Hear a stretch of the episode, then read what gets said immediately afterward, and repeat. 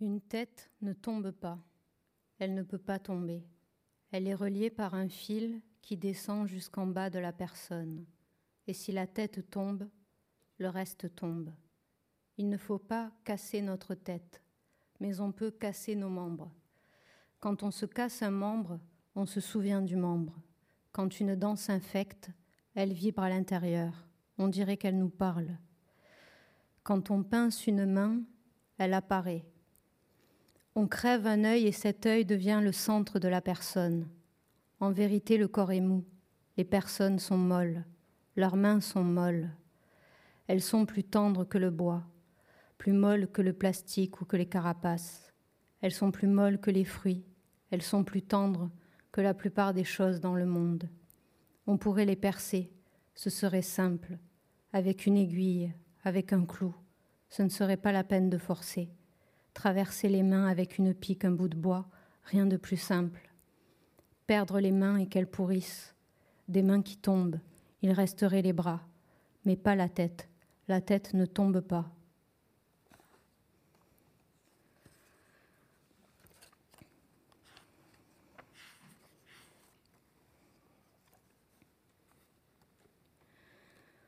On l'avait installé sur un lit de malade au milieu du gymnase de cette ancienne école. Entouré de tissus, de plateaux de peluche, allongé là, tout l'a blessé, le bord de chaque chose. Les choses ont des bords dentelés, toutes les choses, et même l'eau.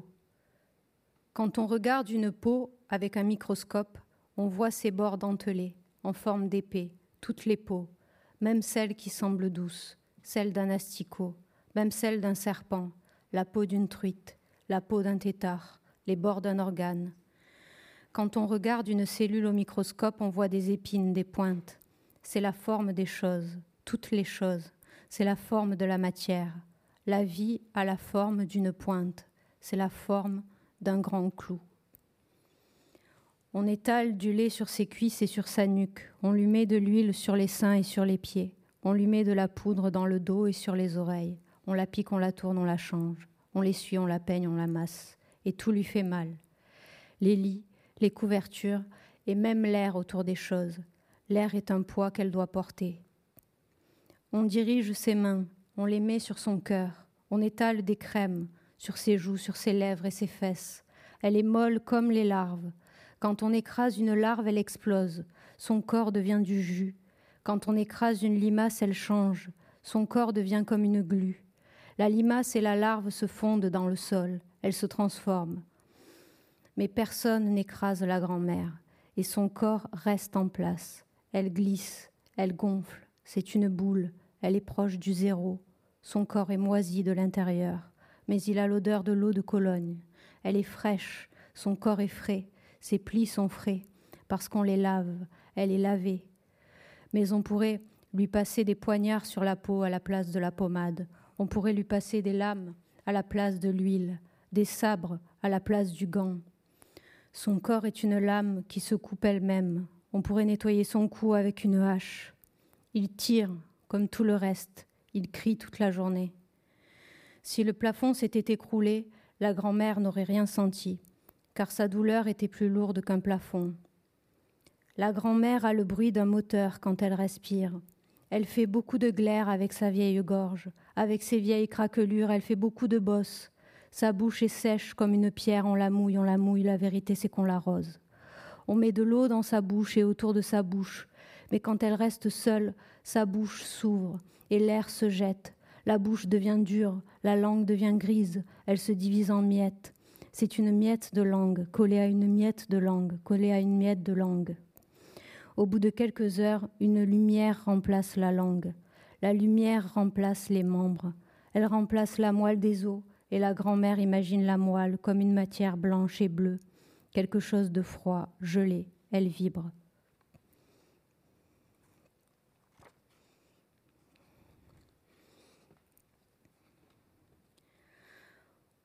Oh mon frère, mon frère, garde mes yeux loin de la situation. Libère du stress sous forme de vision, oh. Libère du stress sous forme de chienne, oh mon frère. Des centaines de billets vont tomber sur nos tombes, tomber sur nos tombes, tomber sur nos tombes, tomber sur nos tombes. Mon frère, mon frère, oh s'il te plaît, libère du stress sous forme de chienne, libère du stress sous forme de vision. Rapproche ma main de la lumière, rapproche ma main, mon frère, ta tête de crabe, mon frère, libère du stress sous forme de chienne, libère du stress sous forme de vision. Des centaines de billets vont tomber sur nos tombes, tomber sur nos tombes, tomber sur nos tombes. Ya, ya, ya, ya, oh, ta tête de crabe, mon frère, oh, oh, oh, oh, oh. Ya, ya, libère du stress, oh, ta tête de crabe, s'il te plaît, s'il te plaît, oh.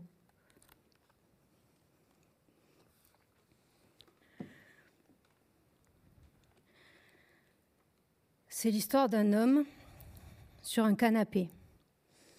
Il a beaucoup travaillé, il se repose. Il regarde une série comique sans parole. Les personnages se battent, ils se font rouler, ils tombent dans des pièges et ils ressortent, ils retombent, ils font des cabrioles, ils glissent, ils se relèvent. L'homme les regarde et il adore, il rit. Il adore leurs gestes, il adore les scènes, il aime les personnages, leurs réactions, leurs aventures, ça le fait rire, mais il n'arrête pas de rire. Ça fait 15 minutes. Ses muscles manquent d'oxygène. Ses poumons se contractent. Les nerfs de sa figure se relâchent. Son visage change de couleur. Il devient mauve.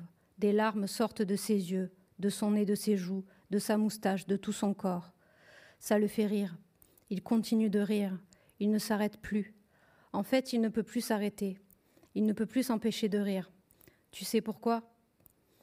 Jonathan approcha son visage de Salim avec un air énigmatique et drogué. Il dit Je ne sais pas. Ses sourcils semblaient coincés en haut de son front. Il dit Pourquoi? Parce que son rire le fait rire. Il se fait rire lui-même. C'est comme s'il se battait, comme s'il se donnait des coups. C'est un réflexe du corps, tu vois. Il se contamine. Il est dans une boucle. Il s'autodétruit. En fait, il se tue. Sa température augmente, il ne peut plus respirer, il ne peut plus se contenir, tous ses liquides coulent, il devient sec de l'intérieur. Finalement, son cœur explose, il meurt. Jonathan demanda si l'histoire était vraie, puis il regarda dans une autre direction, comme s'il venait d'oublier sa propre question.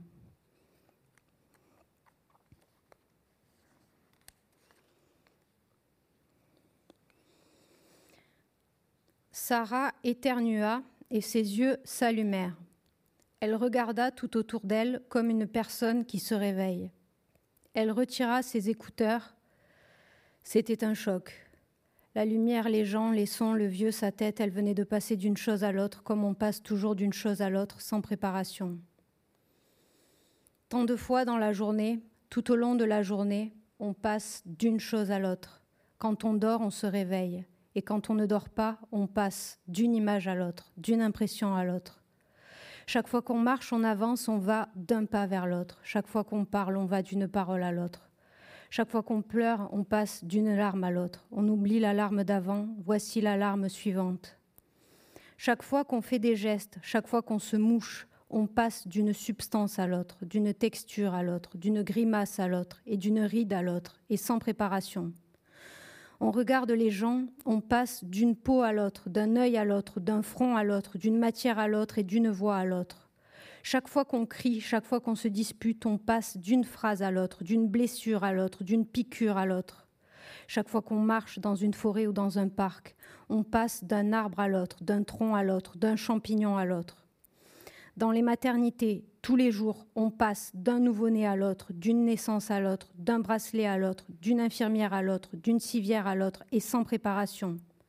Chaque fois qu'on apprend, on passe d'une idée à l'autre, d'une pensée à l'autre, d'une découverte à l'autre. Une année après l'autre, on passe d'une saison à l'autre, d'un vêtement à l'autre, on passe d'une fleur à l'autre, d'une herbe à l'autre et sur les routes d'un accident à l'autre, d'une voiture à l'autre, d'une vitesse à l'autre et sans préparation, d'une couleur à l'autre, d'une personne à l'autre. On déplace nos yeux, mais nos yeux sont déplacés.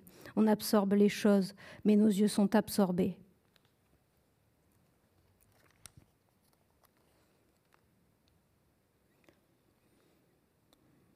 On ne connaît pas les objets tant qu'on n'est pas malade. On ne connaît pas les pièces. On ne sait rien de la maison tant qu'on n'est pas malade dans la maison. On ne connaît pas les bruits, on ne connaît pas le temps, les distances, le rythme. On n'entend presque rien tant qu'on n'est pas malade. On ne connaît pas les portes, les cloisons, les fenêtres. On ne sait presque rien tant qu'on n'est pas malade, tant qu'on n'est pas couché des mois, coincé. On n'a pas le temps de connaître les choses.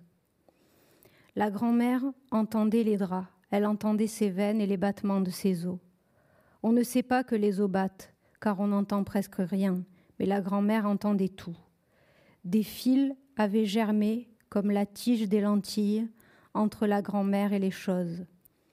Et chaque chose venait sur elle, car plus le corps est faible, plus la pensée s'étend. Chaque personne devrait porter des couches et ne plus bouger. S'allonger deux jours, dix jours, dix ans. Se faire livrer la nourriture dans la bouche et ne plus bouger. Il se passe quelque chose au niveau des oreilles quand on s'allonge, quand on ne parle plus, quand on ne bouge plus. Au début, les sons vivent à l'extérieur. Plus tard, ils entrent et la distance n'existe plus. On mesure la distance avec des objets. On ne peut pas mesurer la distance avec la distance. Les objets ne contiennent pas de distance. Les objets contiennent de la matière. Ils ne peuvent pas mesurer la distance. Les distances ne peuvent pas se mesurer, mais les bruits font des visages dans le cerveau quand on regarde les yeux fermés. Parfois, les bruits sont durs, comme s'ils avaient des armes. Ils portent de petites piques. Les malades le savent. Chaque personne devrait s'allonger des années, se taire, entendre chaque pas, d'abord dans la maison, puis dehors, plus loin la rue, le village, la ville, les voitures. Les oiseaux, les chiens, les routes, le cercle s'agrandit. Le continent, les mers, le dessous de ces mers, le dessous de la terre, les souterrains, les caves, les mulots, les fusées. La nuit, elle pouvait entendre les enfants qu'on met au monde quelque part et le cordon coupé. Quand vous êtes malade assez longtemps, vous entendez les moustiques dans le monde, des dizaines de millions de moustiques partout dans le monde, les moustiques de tous les pays, des milliards de moustiques, vous entendez le clignement des yeux de chaque moustique et leur respiration, leur soupir de moustique et les milliards de bruits de bouche des gens qui mâchent dans l'univers, le vent dans les coquilles vides, le vent dans les collines, dans les conduits, dans les greniers. Les oreilles deviennent un monstre. Pas une feuille ne tombe sans qu'elle ne le sache. Un jour, l'oreille déborde et le présent ne suffit plus. On entend le passé, les gestes du passé, les conversations, les mouvements de foule dans un siècle passé, plusieurs disputes dans le futur, des guerres, des plaintes, une explosion. L'oreille est une bête des deux côtés du crâne. Un jour, les oreilles finissent par avoir des oreilles, comme s'il y avait de nouvelles oreilles à l'intérieur des oreilles. Elles sont transparentes et lourdes, sept oreilles par oreille, quatorze oreilles sur la tête, les mains, les jambes, les bras, deviennent des oreilles de différentes formes, différentes largeurs, courbées en forme de sphère, fer, en forme de rayon. Elle entendait passer les nuages au-dessus de la maison. Pour s'endormir, elle écoutait les ronflements des petits animaux dans les forêts, et elle parlait. La, la grand-mère se parlait. Elle se disait Tiens, tiens. Elle se disait Tiens, j'entends la neige qui se transforme en flaque. Tiens, j'entends le son d'une lumière qui se pose sur un toit. Ah tiens, j'entends la moelle et mes os, j'entends la voix d'un serpent blessé dans le désert. Ah tiens, j'entends sa plaie qui gonfle, j'entends sa plaie qui parle. Tiens, tiens, j'entends de l'acier fondu dans une usine en Russie. Ah tiens, j'entends les rires du Moyen Âge. C'est drôle, ils riaient autrement à cette époque, les gens du Moyen Âge. Ils riaient par les yeux, leur bouche était sale, la bouche était considérée comme aujourd'hui l'anus, on ne le montrait pas. Quand on riait, on clignait, on clignait des yeux, on clignait fort et vite, c'était le rire, et je l'entends.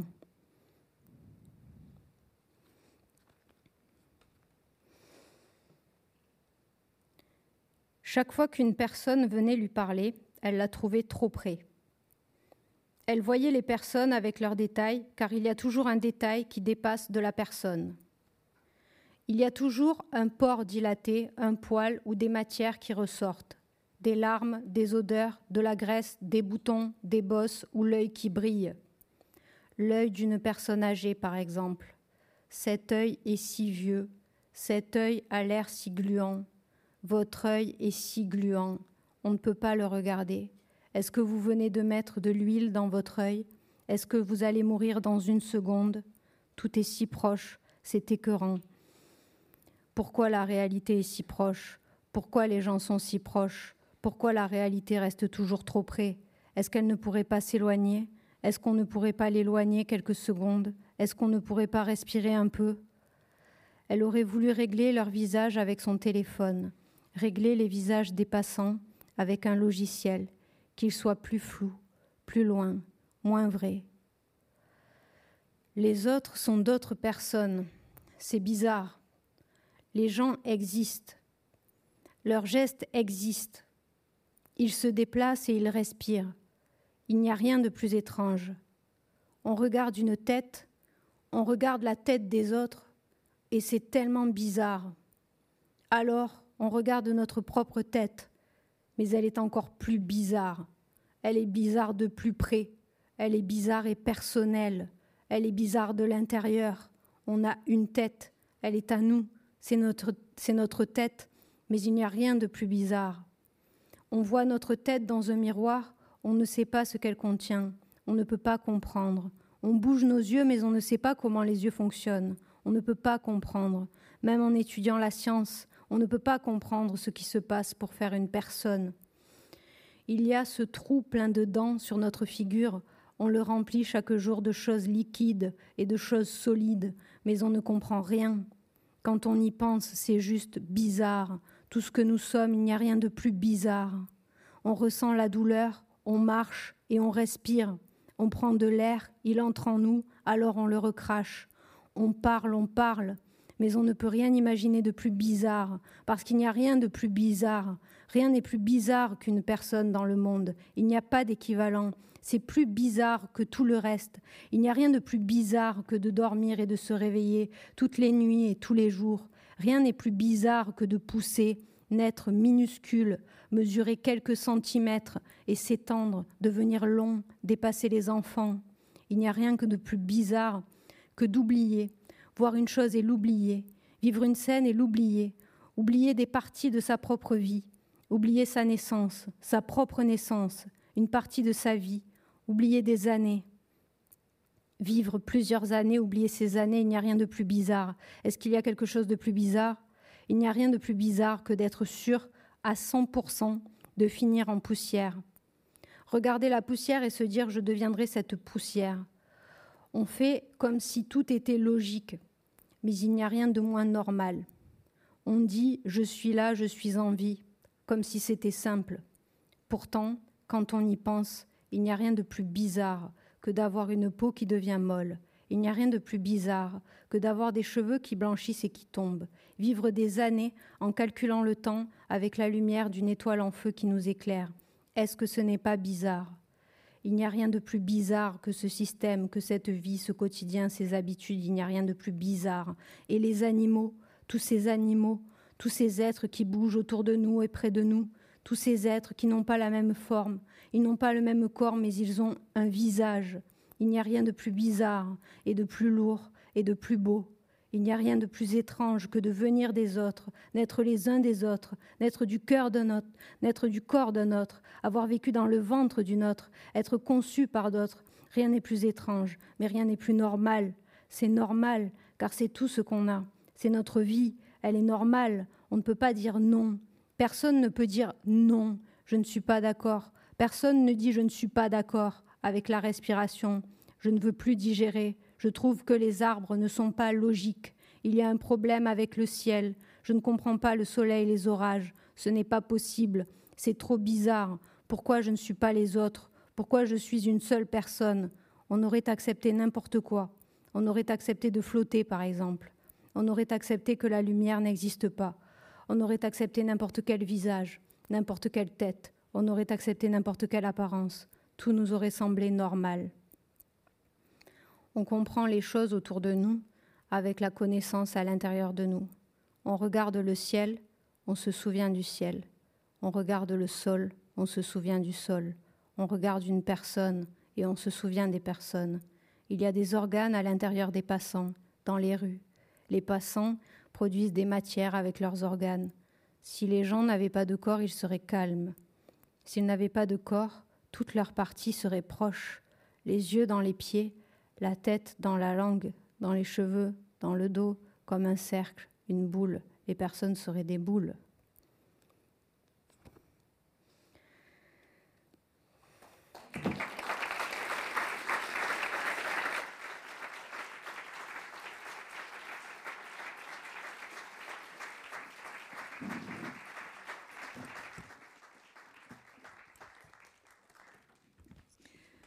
Bonsoir et merci beaucoup euh, Laura Vasquez pour euh, cette lecture, cette traversée, on pourrait dire, de, la semaine perpétuelle, euh, votre premier roman paru au mois d'août aux éditions du sous-sol. Euh, quelques mots euh, pour vous présenter euh, avant de commencer cette discussion. Vous avez publié plusieurs recueils de poèmes, de nombreux textes en revue. Vous avez reçu en 2014 le prix de la vocation pour votre premier livre, La main de la main. Vous avez également créé la revue Muscle avec Arnaud Caléja et vous faites des chansons. de la musique avec Simon Alono au sein du groupe Tsuku. On prononce comme ça Ou Tuku Tuku. Tuku. Alors, la semaine perpétuelle se passe à l'intérieur d'une famille, euh, celle de Salim, qui est un jeune homme qui, ne sort plus de chez lui et qui poste euh, des poèmes et des vidéos euh, sur Internet. Et depuis que, sa mère est partie, Salim vit avec son père, qui est obsédé par la propreté et qui dispense des conseils à ses enfants sous forme de, listes de dix choses, des proverbes, des dictons qu'il a trouvés sur Internet. Salim vit aussi avec sa sœur, Sarah. Et puis il y a sa grand-mère euh, maternelle euh, qui, agonise euh, à l'hôpital et qui a besoin du sang de, la mère pour, pour survivre. Il y a aussi Jonathan, on l'a entendu, qui était l'ami de, Salim. Et puis il y a d'autres personnages comme ça qu'on voit passer, dont, un colocataire. Euh, on pourrait dire que ce roman est une épopée racontée euh, depuis l'intériorité des, personnages, et c'est un roman euh, qui se déploie un petit peu comme un, système racinaire ou, une, toile d'araignée qui serait au fond la, métaphore de, l'Internet, Internet qui n'est pas le, sujet du livre, mais plutôt qui, lui donne sa forme. Est-ce que vous êtes d'accord avec, cette idée du, système racinaire pour définir la forme de ce roman? Euh, oui, euh, ça, peut, ça peut convenir, euh, je pense. Je, me suis pas mal intéressée justement au système racinaire des, des, arbres. On trouve des tas de schémas. on voit comment les racines se rencontrent et tout, sous terre. Et alors, ça s'est pas construit de manière si consciente. Je me suis pas dit, tiens, là, ça va toucher là exactement. Mais c'était des voix et finalement, euh, ces voix se sont finies par, euh, par s'en mêler et par former quelque chose d'assez euh, résonnant. Mhm. À l'origine, vous êtes parti d'images, vous êtes parti de, notes que vous aviez accumulées? Oui, beaucoup de notes et puis beaucoup de sensations surtout. Euh, des sensations par personnage. Alors la grand-mère, euh, qui est une personne qui est euh, allongée, qui ne peut plus bouger, plus parler, qui est très très vieille et qui est très très obèse, j'avais une sensation de méduse, une, sensation de quelque chose qui s'étend comme ça, qui est très beau, assez majestueux et très doux et qui va beaucoup plus loin que ce qu'on voit même de son corps sans doute. donc c'est des sensations comme ça autour de chaque voix. Et à partir de ces sensations, euh, euh, les, voix euh, avancent comme ça, je les laisse un peu avancer presque par elles-mêmes finalement. Mm. Alors, j'ai dit un mot des, personnages. Alors, c'est un peu difficile de, parler d'un personnage principal, mais en tout cas, quand même, Salim, ce, jeune homme qui ne sort pas de chez lui, est, au, cœur de, ce roman. D'où vient, vient Salim? Et, au fond, pourquoi il, ne sort pas de chez lui? On, on va l'apprendre en cours de route. Euh, oui, alors bon, on peut dire que Salim, c'est peut-être le personnage principal si on considère que c'est un roman d'initiation, parce qu'il euh, va vivre une sorte d'aventure euh, avec un point de départ et à la fin, il, arrive à autre chose, il est transformé en cours de route. Une quête, quand même. Ouais, voilà, il y a une sorte de, schéma assez classique à ce niveau-là, avec ce personnage principal, mais qui finalement apparaît peu, parce qu'il y a aussi beaucoup de place pour les autres personnages. Et d'où il est né, Salim? Alors l'impression maintenant de Salim, un, jeune, un jeune garçon, euh, assez jeune, sans doute 16-17 ans, alors d'où c'est venu? Alors c'est venu de, sa voix, du, du, décalage de sa voix. alors j'ai beaucoup regardé à une certaine période quand je faisais ce livre, même avant, euh, des vidéos de jeunes garçons musulmans qui se filment dans leur chambre et qui euh, expliquent la vie, tous les thèmes de la vie, par exemple, euh, pourquoi on meurt, qu'est-ce que l'amour, qu'est-ce que la mort, comment faire quand on se sent seul, avec des explications très longues et très détaillées, mais toujours ponctuées par des passages de poésie pure, c'est-à-dire des passages du Coran chantés. Et ça, c'était très beau. Et il y avait un léger décalage aussi dans la langue parce que le Coran, c'est en arabe ancien. Et quand on traduit ça en français, euh, ça donne vraiment un texte euh, très, euh, très, très particulier dans l'usage des métaphores et dans les constructions syntaxiques et grammaticales. Et ça, ça m'a vraiment beaucoup intéressé, ce léger décalage. Et à partir de là, la voix de Salim a commencé à, à mûrir dans mon esprit. Et après, j'ai écrit. Euh, et c'est là que sa voix est devenue vraiment sa voix à lui. Mais le point de départ, c'était peut-être la voix de ces jeunes garçons dans leur chambre qui expliquent la vie euh, en, se, basant sur euh, certaines traductions du Coran, même si dans le livre, il n'est pas du tout question de ça. Mais ça a été un des multiples, des multiples sujets, objets, objets de, de, recherche quoi, quand je faisais ce livre. Mais les, questions que, pose Salim dans, les vidéos qu'il euh, qu'il poste euh, sont, des questions euh, métaphysiques. Enfin, il y a vraiment une dimension de cet ordre-là dans les questions que, se pose sa sœur aussi, d'ailleurs. Et, puis, les, personnes qui, postent des, commentaires en réponse à, ces vidéos attendent de lui des, réponses à des sujets, par exemple, est-ce est qu'il y a un Dieu au-dessus de Dieu? Ouais, est-ce qu'il y, a la question, c'est est-ce qu'il y a un dieu au-dessus du dieu normal? Euh, Alors, bah, Salim, je pense qu'on peut dire d'une certaine manière que, bon, même si je n'utilise pas du tout cette terminologie dans le livre, hein, mais c'est un influenceur à sa manière. Il a une chaîne sur un réseau qui n'est pas nommé, mais il poste des vidéos très régulièrement et donc des gens le suivent et des gens qui sont un peu comme lui, c'est-à-dire euh, assez marginaux, qui sont souvent des ados et qui se posent beaucoup de questions sur la vie, comment ça marche, pourquoi, comment on fait, est-ce que c'est normal que je ressente tel truc très bizarre, est-ce qu'il y en a d'autres, est-ce que toi, Salim, qui, qui dit des trucs aussi bizarres, tu peux comprendre? Euh, donc c'est une sorte de petite euh, communauté de, de jeunes gens qui ont des, des, impressions euh, très étranges, comme on en a, comme on en a tous et toutes euh, à l'adolescence et au-delà aussi. Mais Internet est, vraiment quand même la, chose qui, relie euh, tous ces personnages. Internet, c'est un peu un, réservoir inépuisable d'histoire et de connaissances. Est-ce que c'est comme ça que vous l'avez utilisé? Euh, oui, alors Internet est assez présent pour la plupart des personnages, mais peut-être pas pour tous. Parce pour la grand-mère Ouais, la grand-mère, elle regarde plutôt la télé et elle écoute la radio. Euh, mais euh, alors Internet, alors en général dans l'écriture, ce qu'on ce qu'on cherche sans vraiment se le dire et sans, et sans, vraiment chercher exactement, mais on se laisse un peu dans un état bizarre proche du rêve presque allé pour s'approcher d'une sorte de mystère. Et ce mystère qui est très très vaste, très très grand et accessible à tout le monde, y compris un moustique, tout le monde ressent ça. On essaie de s'en approcher par l'écriture.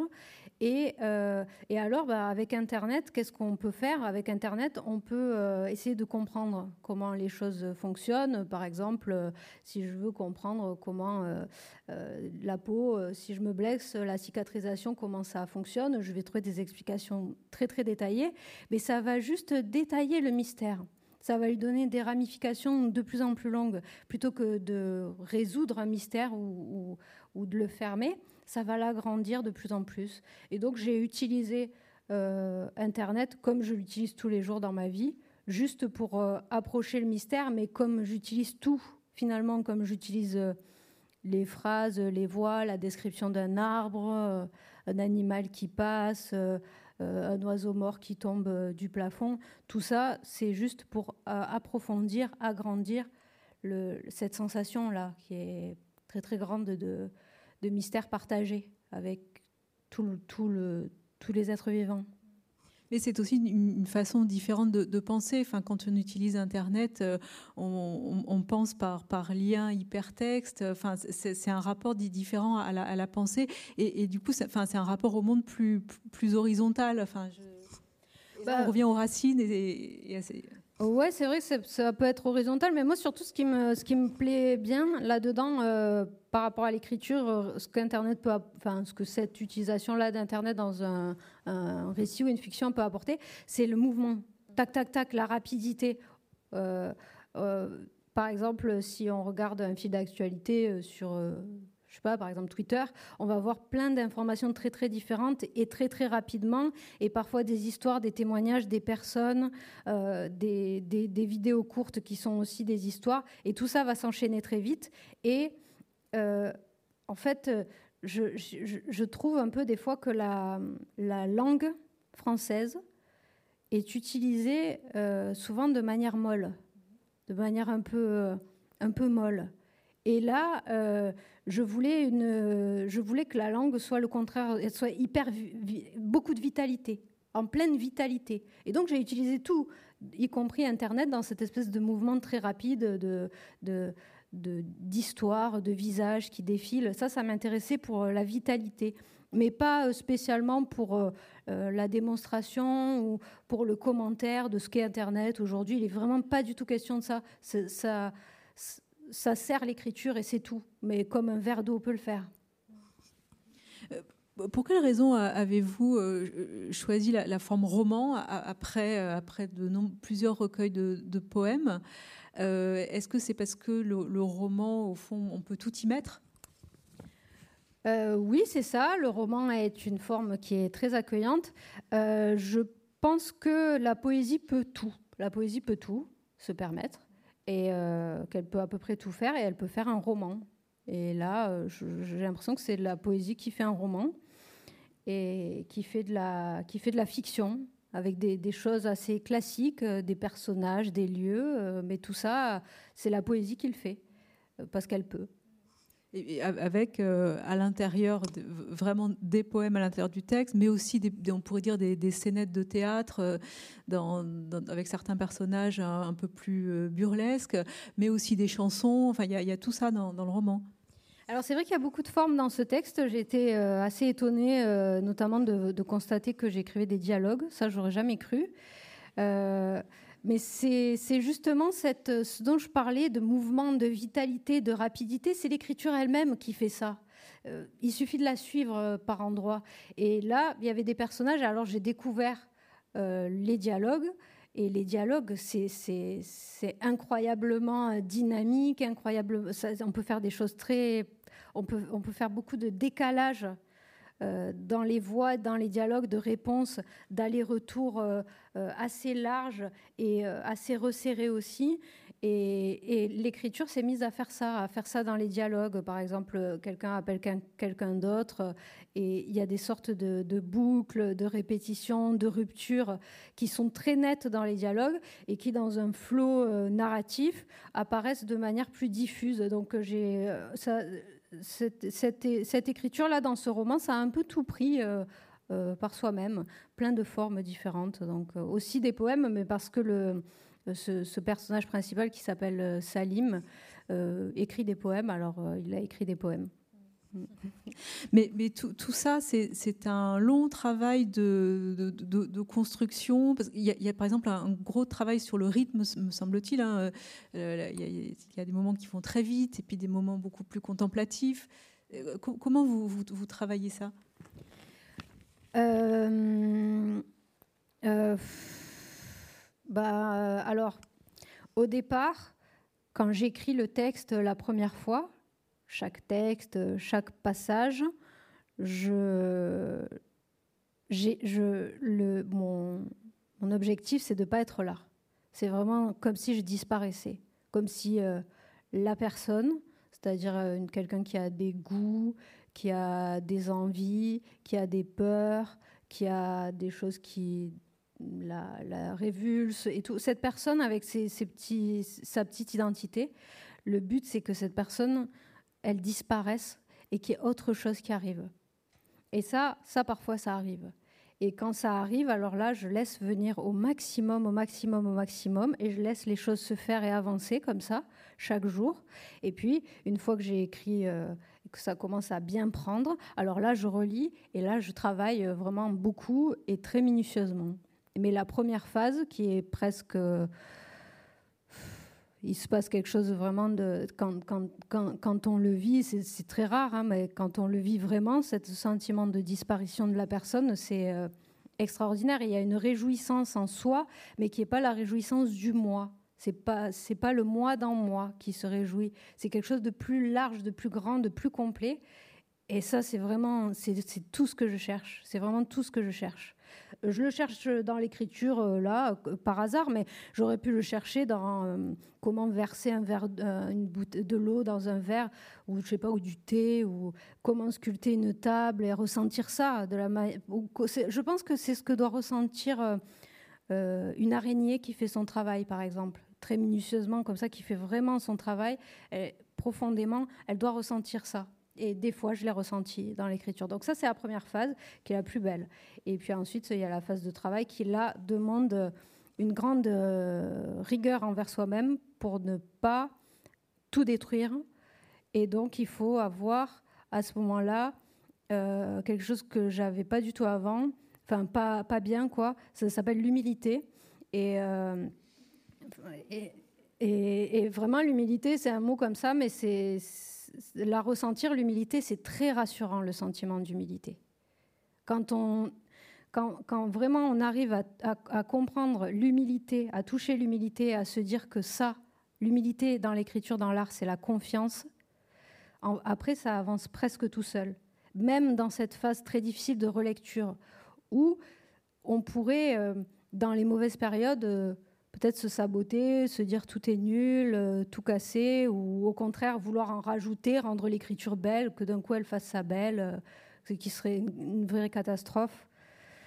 Euh, donc en fait, ce livre, moi je me disais quand je, quand je l'écrivais, quand j'allais le finir presque, je me suis dit, je l'ai fini, là, ça y est, c'est presque fini. Si je le publie pas, si ça marche pas, si, si ça fait pas un livre, franchement, c'est pas grave, parce que j'ai appris trop de trucs avec ce livre. Ça m'a appris énormément dans l'écriture. Maintenant, je sens, grâce à ce livre, je sens quelque chose que je n'avais pas senti avant, qui est que ça va aller. On vous a entendu lire tout, tout à l'heure et on, voit bien en effet dans, la lecture comment il y, a, parfois des, accélérations, on, entend bien les différences de, voix euh, de, vos personnages. Euh, est-ce que en écrivant, vous avez besoin de, dire euh? Non, pas du tout. en fait, je l'entends. J'ai pas besoin de le dire. Et puis surtout, quand j'écris, c'est pas vraiment comme une musique hein, qui me vient. C'est plus des gestes c'est plus des gestes. Euh, il y a quelque chose qui fait comme ça, et puis après ça fait peut-être comme ça, puis après ça va faire comme ça, et je suis un peu comme une rivière. Après, quand je me relis, je vois bien que parfois il y a une musique euh, euh, qui apparaît, une certaine musicalité. mais, mais non, je, ne lis pas mes textes à voix haute quand je les écris, ni, même quand je les retravaille. Euh, la construction du livre est un enchevêtrement de, voix, de, flux de conscience, mais il y a aussi une, voix plus, plus surplombante. Pour quelle raison? Euh, Alors, je ne sais pas. Euh, en réalité, il y a plein de choses que je ne sais pas de, la manière dont c'est construit, dont c'est fait. mais au départ, il y avait une idée, enfin il y avait pas, une idée, non, une sensation, une image. C'est le premier texte que j'ai lu, c'est la tête. Une tête ne tombe pas, elle ne peut pas tomber. Et ça, personne ne le disait parmi les personnages, parmi les voix. Ils n'allaient pas dire ça. C'était quelqu'un d'autre qui disait ça. Et ce quelqu'un d'autre, narrateur, narratrice, euh, a, a, englobé toutes les voix et leur a donné comme beaucoup d'espace. Et puis, il y a certains endroits où euh, euh, cette voix vient faire euh, le lien euh, entre un espace et l'autre, par exemple, ou vient donner un détail. Par exemple, le, dans, ce livre, il y a un père qui envoie des mails à ses enfants. à chaque fois, il leur donne 10 conseils pour réussir sa vie, en gros, et, ou pas, pas, pas courir trop de dangers. Et cette voix externe là dit bon bah, le père a envoyé des mails à ses enfants deux points et là il y a les mails mais sans cette voix externe euh, peut-être que la prochaine fois, elle apparaîtra pas. Mais bon, là, là, tout de suite, il y avait cette idée de la tête. Euh, on peut pas vivre sans tête. Tout se passe dans la tête. Et c'était, c'était cette voix. Et cette voix, elle a continué. Elle a pris les choses en, main, mais euh, elle a laissé beaucoup de place aux autres aussi. Dans, l'un des extraits que vous avez lu tout à l'heure, le, mot bizarre revient à, de nombreuses reprises. Au fond, est-ce que c'est le, monde qui est bizarre ou ce sont vos personnages qui sont bizarres? Moi, je dirais plutôt que c'est le monde, mais. Euh, alors, ben, je pense que mes personnages sont très bizarres et que le livre euh, en général est assez bizarre, avec vraiment des idées bizarres. Mais je pense que le monde est, très très bizarre, peut-être encore plus bizarre. Et je pense surtout que la vérité est bizarre, que toute vérité est très très bizarre. Euh, même des choses qui, qui sont très simples, tout est très très bizarre. Et donc, euh, alors bon, là, c'est un personnage, c'est Sarah qui dit ça. Et elle, euh, elle est plutôt comme euh, très, très révoltée contre le, monde, les gens. Tout, tout lui semble terriblement anormal. Et là, c'est un passage où, elle explique ça, l'étrangeté de la réalité des autres et donc de notre propre réalité. Mais euh, bah oui, je crois que c'est, euh, vrai que c'est, euh, le, livre comme le monde me semble, en, tout cas à moi, très bizarre. Le, livre est, bizarre et en même temps, vous, n'avez pas voulu écrire un livre expérimental. Parce qu'en effet, on le disait tout à l'heure, ça repose sur, sur un schéma, au fond, assez classique de, oui, c'est ça, ça repose sur un schéma assez classique. Mais alors, quand je, je, quand je me, je, me mets à écrire un texte, un livre ou quoi que ce soit, je, me, je, tente vraiment euh, de me débarrasser de toute forme de volonté. Donc, euh, si ça avait été super expérimental, euh, j'aurais pris comme ça aussi. Hein. C'est pas un désir de ma part ou une volonté. c'est l'écriture, euh, c'est parti dans cette direction cette fois-ci. Mais peut-être qu'une prochaine fois, ce sera tout autre chose. Et puis expérimental, c'est... Alors bon, qu'est-ce qu'on appelle la littérature expérimentale? Des fois, quand on parle de, littérature expérimentale, ce sont des formes très éclatées, euh, très dispersées comme ça, mais c'est pas forcément expérimental parce qu'on fait ça quand même depuis les années 50. Alors, euh, donc je sais pas trop ce qui est expérimental aujourd'hui peut-être des langues comme ça, la langue de Guyota et tout, mais là aussi, c'était, ça fait un moment qu'on fait ça. Donc, euh, à sa manière, ce livre est sans doute expérimental aussi, parce que je parlais tout à l'heure d'un mystère dont, dont on s'approche toujours euh, et que tout le monde peut ressentir. Donc en ce sens-là, c'est expérimental, mais c'est vrai que dans la forme, finalement, le terme roman euh, correspond. On n'est pas choqué que ça s'appelle roman. On ne va pas trop remettre ça en question, je crois. Il y a plusieurs euh, motifs euh, récurrents dans, ce roman, et notamment euh, le motif du miroir. Alors, ça, renvoie à une, citation, un extrait du Nouveau Testament que vous mettez en exergue. Pourquoi cette, idée du miroir? Bah alors je sais pas, je sais pas pourquoi il y a des miroirs qui apparaissent souvent dans mes textes, pas seulement dans celui-ci, mais dans mes poèmes aussi en général, ça revient beaucoup. Euh, on parlait tout à l'heure d'étrangeté. Le miroir, c'est une forme d'étrangeté qui est peut-être totale parce qu'on se voit, on se dit tiens, c'est avec ce que je suis en train de voir que je vis toute l'existence. Donc tout là, c'est ces trucs, c'est avec ça que je vois des, tout, les images.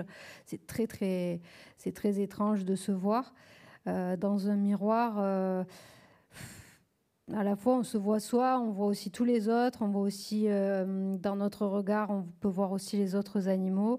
Je ne sais pas trop pourquoi j'écris sur les miroirs, mais ça a quelque chose d'assez fascinant. Il y a un poète que j'aime bien qui s'appelle Yi Sang, qui est un poète coréen que j'ai pas mal lu et qui a beaucoup écrit sur les miroirs. Peut-être que ça m'a marqué aussi.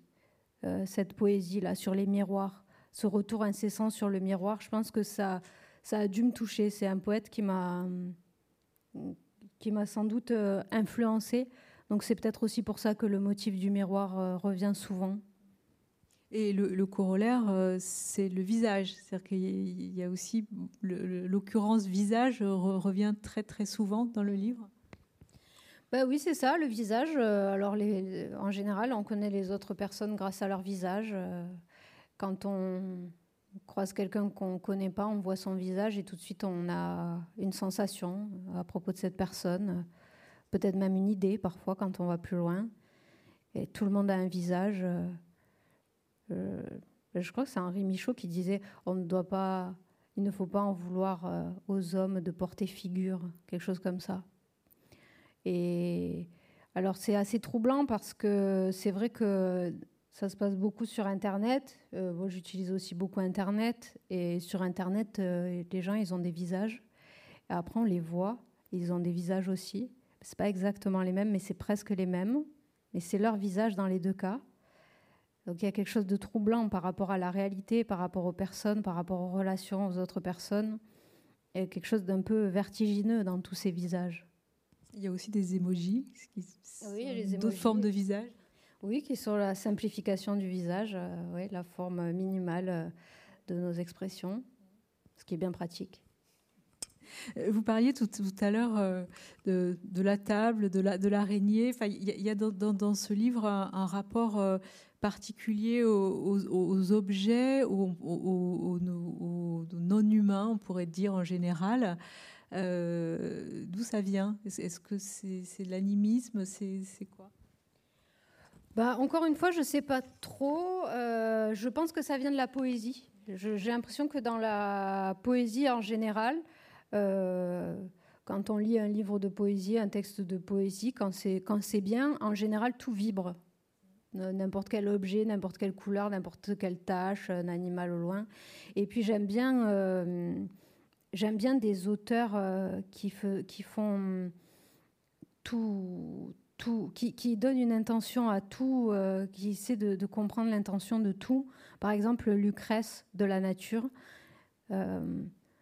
c'est hyper animiste, mais à la fois ça, questionne énormément cet animisme. Ça c'est un texte qui se demande comment passer à autre chose comment comprendre aussi euh, Démocrite, euh, toutes ces personnes-là qui se sont questionnées sur, euh, sur, sur les matières, sur les objets, ce sont des textes très beaux, très très beaux. Parfois, ce sont des choses très courtes parce que pour certains auteurs, on a seulement des bribes, des petits morceaux. Mais c'est très beau et c'est très intéressant pour moi, pour l'écriture, pour la poésie en particulier. Et comme je viens de la, poésie, que j'écrivais de la poésie avant, bah, dans ce roman, ça, ça, pouvait être que comme ça. Euh, forcément, s'il y a, euh, je sais pas, si quelqu'un, euh, si quelqu'un construit un, s'il y a un maçon, en l'occurrence, il y a un maçon, un maçon, il va pas juste construire un mur et hop, il y a un mur. C'est trop bête, quoi. Alors, c'est un peu, c'est trop, c'est un récit. C'est juste un récit. Or, je voulais faire plutôt une fiction qu'un récit. Donc le mur, il peut décider qu'il va pas exister. Il peut décider qu'il va tomber. Là, il n'y aura pas de mur à cet endroit-là. Ce sont les murs qui se suicident. Et de l'autre côté, il y a des murs qui veulent exister, et même si on ne les construit pas, ce sont des murs qui poussent. Et là, bien sûr, c'est beaucoup plus intéressant que de dire, bon, il a construit un mur, et maintenant, il y a deux pièces. Est-ce que vous, vous, mobilisez des, références comme ça en, écrivant? Enfin, Est-ce que vous, vous, lisez des textes pendant l'écriture? Énormément. Oui, beaucoup. Beaucoup. Alors, euh, en fait, j'écris parce que je lis, hein, c'est tout. Hein. Ça, marche comme ça, hein. complètement. Et je, je, prends beaucoup, je prends beaucoup d'idées, d'impressions. Euh, de, direction qu'un auteur, à un moment donné, allait prendre et je sens qu'il n'a pas prise, ben moi, je vais, je vais la prendre, celle-là. Et de, des, voix, des découpages aussi, des manières de faire. Alors, euh, je, prends beaucoup, beaucoup de choses euh, chez les autres, ou des mots, juste un mot. Parfois, euh, il suffit de lire un mot. Alors, l'autre jour, je visitais la maison de Jean Giono à Manos, où nous étions la semaine dernière. Et bah, c'était très bien d'ailleurs, parce qu'il y avait un monsieur, il était, très vieux, et il connaissait tout, toute la vie de Jean Giono, vraiment sur le bout des doigts. Et donc, il nous a fait tout visiter. Il nous a montré sa bibliothèque qui est impressionnante. Euh, vraiment une magnifique bibliothèque très très vaste qui prend plusieurs pièces avec euh, à l'intérieur de vrais trésors. Et il me montrait euh, les, livres de Jean Giono, donc de sa bibliothèque, et il ouvrait les livres, on voyait les trucs soulignés comme ça par Jean Giono. Et il m'a montré un livre, le problème c'est que j'ai oublié lequel, mais bon c'est pas grave. C'était un livre, ça avait l'air d'être un livre ordinaire, un poche, rien de spécial. Il l'a ouvert et il m'a dit Regardez, c'est là qu'il a trouvé les âmes fortes.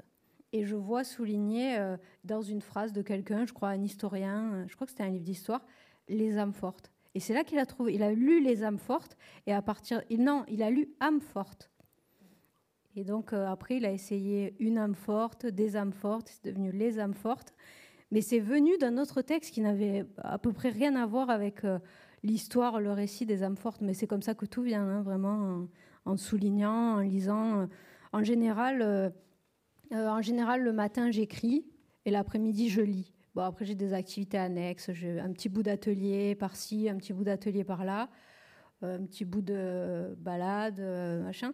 Mais les deux grandes lignes, c'est l'écriture le matin, la lecture l'après-midi, et les deux sont complète, vont complètement ensemble tout le temps.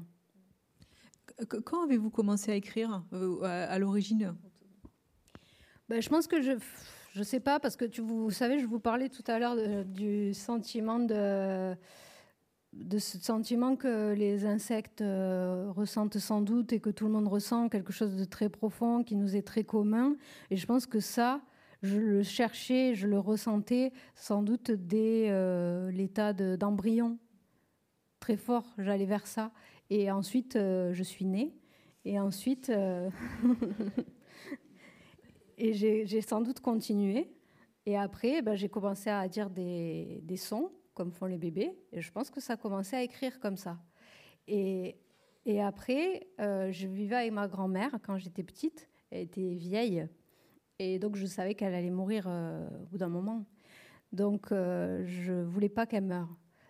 Donc, mes premiers textes en écriture, c'était des prières pour que ma grand-mère ne meure pas. Donc j'écrivais des prières euh, comme ça.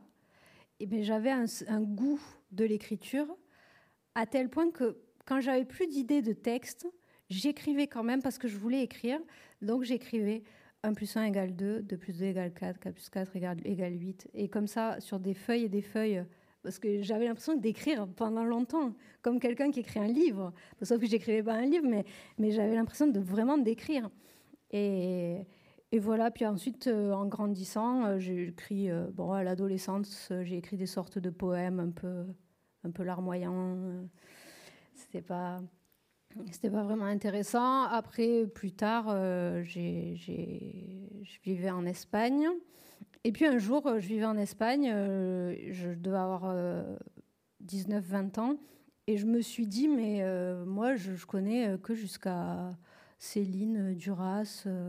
Après, il y a quoi Je ne sais pas trop en fait. Et surtout dans la poésie. Donc j'ai tapé poésie contemporaine sur Google.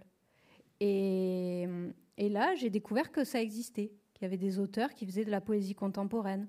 Donc j'ai regardé, ça me semblait assez intéressant et ça me semblait très accessible surtout. Je, me disais, mais en fait, euh, moi, je, je, peux faire ça aussi.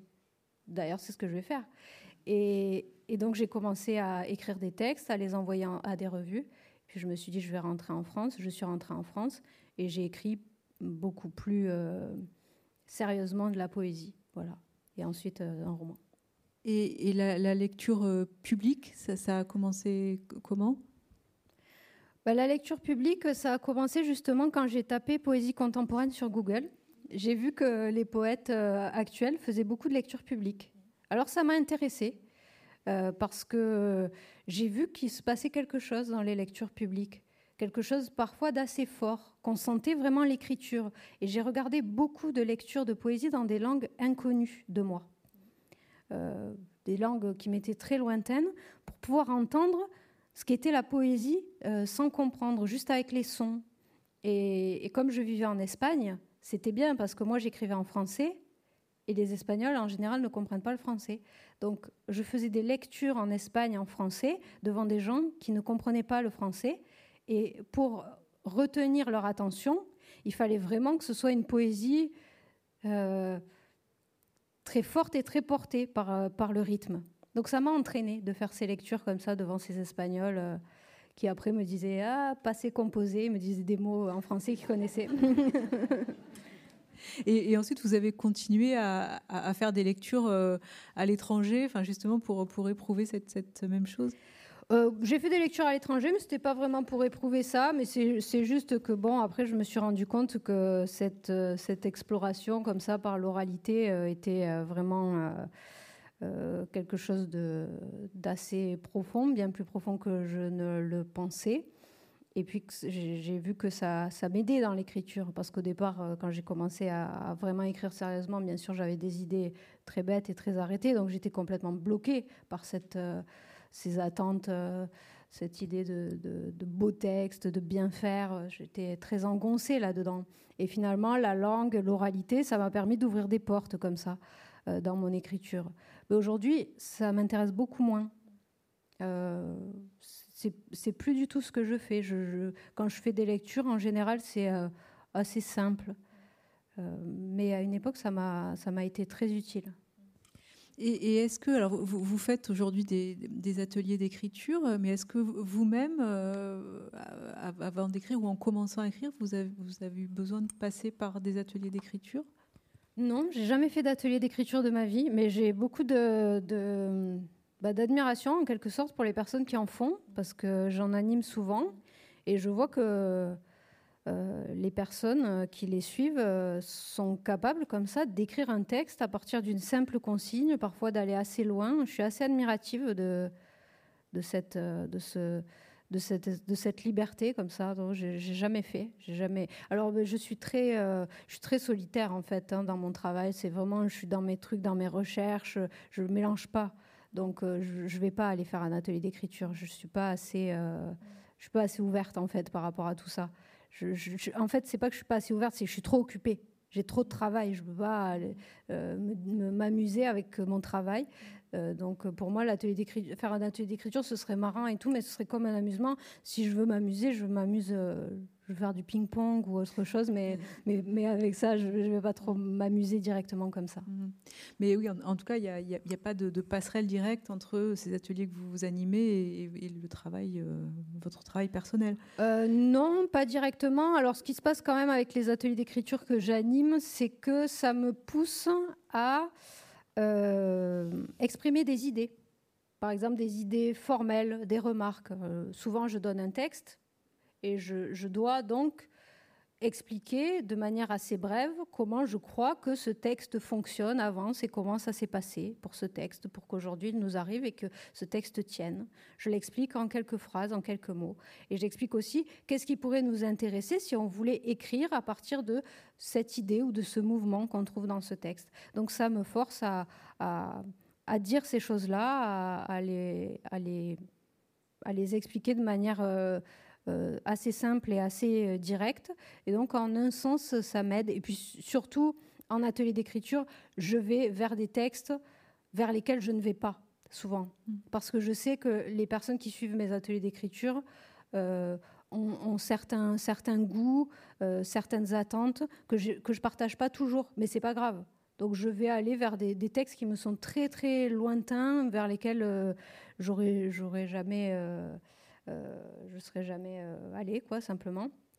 Et donc, bah, ça me permet de voir aussi ce qui, ce qui existe dans des champs qui me sont très peu familiers. Mmh. Vous avez même commencé à en faire pendant le, confinement euh, sur Internet Oui, c'est ça. Pendant le premier confinement, j'ai lancé des ateliers d'écriture sur Internet et pas mal de gens se sont inscrits. Et, donc, euh, j'ai continué. J'en envoie un par semaine, par mail, tous les samedis matins. J'envoie un atelier d'écriture et, à partir de là, euh, il y a plein de personnes qui écrivent des textes et euh, il y a de très belles surprises. L'un des, thèmes qui, qui traverse ce roman, c'est le thème de, la mort, euh, la, mort de la grand-mère, euh, qui l'agonie, puis, puis la, mort de, la grand-mère. Mais au fond, on, a le sentiment que euh, vous, abordez cette mort non pas comme quelque chose de, tragique, mais comme un, cycle, une espèce de recommencement. Oui, c'est ça. c'est vrai qu'il est beaucoup question de la mort dans ce texte Mais là, c'est plutôt positif. dans ce texte-là, c'est plutôt quelque chose de bien parce que c'est une grand-mère. elle est très très vieille. elle est vraiment en état de presque de décomposition et simplement elle meurt, quoi. C'est tout. Et, elle meurt, mais il y avait sans doute une partie d'elle qui était déjà morte, ce qui fait qu'elle avait comme une plaie, et à partir de cette plaie, des êtres euh, naissent. Donc il y a une, forme de, de, comme ça qui apparaît. Il y a une scène euh, à la fin dans les pompes funèbres avec un directeur des pompes funèbres euh, qui, est assez éloquent au sujet de la mort, qui a plein de choses à en dire. Mais euh, bon, peut-être que ce qui est parfois difficile à la lecture de ces, pages sur la mort, c'est la précision. Il y a beaucoup de détails qui sont donnés parfois. Mais je pense que ce qui est le plus difficile, c'est sans doute pas la mort, mais peut-être la cruauté dans ce texte envers, envers des enfants, des fois. Des fois, les enfants souffrent. Il y a des scènes d'enfants qui souffrent un peu. Ça, ça doit être dur à découvrir. Euh, oui, précisément une, scène euh, de, harcèlement scolaire, hein, puisqu'on comprend que euh, Salim arrête de, sortir de, chez lui suite à une affaire de, harcèlement d'un enfant dans, son école. Et en effet, cette scène-là est, assez, violente. Oui, c'est ça. Alors en fait, Salim, il a participé, enfin, il a, fait comme tout le monde, quoi. Il a fait comme tout le monde à, plein d'endroits et aussi à cet endroit-là quand on est au collège, euh, voilà, il y a, quelqu'un dont tout le monde se moquait. Et lui, bah, il s'est moqué aussi. Et ils sont allés un peu plus loin. Et, euh, Salim, il s'est vu participer à ça. Et ça, c'est fini pour lui. Pour lui, la vie, c'était fini. Il voulait plus participer à la vie, là. C'était trop. Donc, il est rentré chez lui et il n'est plus jamais ressorti. Enfin, s'il est ressorti, mais plus tard, quoi. Mais il avait décidé de plus sortir comme, comme le font euh, certains euh, jeunes garçons, euh, notamment au Japon. Ah oui, les ikikomori, oui, c'est vrai, il y a ce mouvement. Alors aujourd'hui, j'ai écouté une émission, là, il y a une émission sur France Culture qui est sortie aujourd'hui à propos des, des, ikikomori. Il y avait deux témoignages. Et alors j'ai appris qu'il y avait environ un million d'ikikomori au Japon. Alors les ikikomori, ce sont des, de jeunes gens enfin en général ils sont jeunes, mais parfois un peu moins, qui se retirent, euh, on, parle de retrait, donc ils se retirent et ils se mettent dans leur chambre et ils sortent plus, ils décident de plus sortir, de plus participer à, la vie sociale. Mais euh, par contre, ils peuvent avoir une vie sur Internet, euh, beaucoup jouer aux jeux vidéo. Euh, être sur des forums. Euh, il y a même un journal en ligne des ikikomori au Japon que je suis euh, de manière très active. Et en France aussi, il y a des ikikomori. Et d'ailleurs, moi, je, viens au départ d'un tout petit village près de Perpignan. Il y a vraiment très peu de monde, très peu d'habitants. Et dans la rue de, mes parents, eh ben, figurez-vous qu'il y a un ikikomori. Il y en a beaucoup plus qu'on ne le croit, des gens qui décident de plus sortir de chez eux. Et ce, ce gars-là, il est Kikomori depuis 20 euh, ans à peu près. Il vit tout seul avec sa mère. Euh, il a eu euh, une sorte d'accident de scooter un jour et, et ça s'est pas trop mal passé. Il n'était pas spécialement blessé ou quoi, mais la police, un policier l'a grondé en quelque sorte et ça l'a choqué. Ça l'a profondément choqué. Il est rentré dans sa chambre et il n'est plus jamais ressorti. Et ça fait 20 euh, ans ou peut-être plus qu'il est dans cette chambre, dans un village. Euh, et je, pense vraiment qu'il y en a un peu partout des gens qui ont décidé que c'était trop difficile, que c'était trop, qu'ils ne pouvaient plus. Euh, vous parliez tout à l'heure des détails et de la, précision, notamment en, parlant de la, mort de la grand-mère. Euh, la question du, corps est, très très présente, je trouve, et encore plus puisque ça, s'oppose à la virtualité de l'Internet. Comment vous avez travaillé cette, dimension euh, du, corps? Bah, Je ne l'ai pas vraiment travaillé, mais je considère que le texte en lui-même c'est presque comme un corps, c'est comme un être vivant ou c'est comme une plante, c'est quelque chose qui pousse, c'est quelque chose qui a poussé comme par lui-même, que j'ai un peu aidé, mais c'est quelque chose qui a vraiment poussé. Et comme c'est quelque chose d'assez euh, euh, vivant, euh, qui pousse, alors bah, à l'intérieur, il y a beaucoup de vie. Et beaucoup de vie, ça veut dire beaucoup de personnes, ça veut dire beaucoup de, de, morts aussi, ça veut dire beaucoup de sang, beaucoup de corps. Alors à, l'intérieur de ce texte, il y a beaucoup de corps, mais en général, je pense que euh, dans les livres, en général, je crois qu'on trouve beaucoup de corps quand même. Les, les, les, auteurs parlent beaucoup du corps, je crois. C'est un thème qui revient beaucoup. Là, on le voit de près, par moment. Mm. Vous avez choisi de, de terminer par un poème? Pour quelle raison? Alors, pour quelle raison? Parce que il me semble que chaque mouvement du livre est ponctué par un poème de Salim, un court poème. Et donc là, c'était le dernier mouvement. Alors, il a, il a laissé un dernier poème. Merci. Merci à vous. merci. Et merci à vous pour, pour votre écoute. Je rappelle le, titre de ce roman, euh, La semaine perpétuelle, euh, paru aux éditions du sous-sol. Merci Laura. Merci.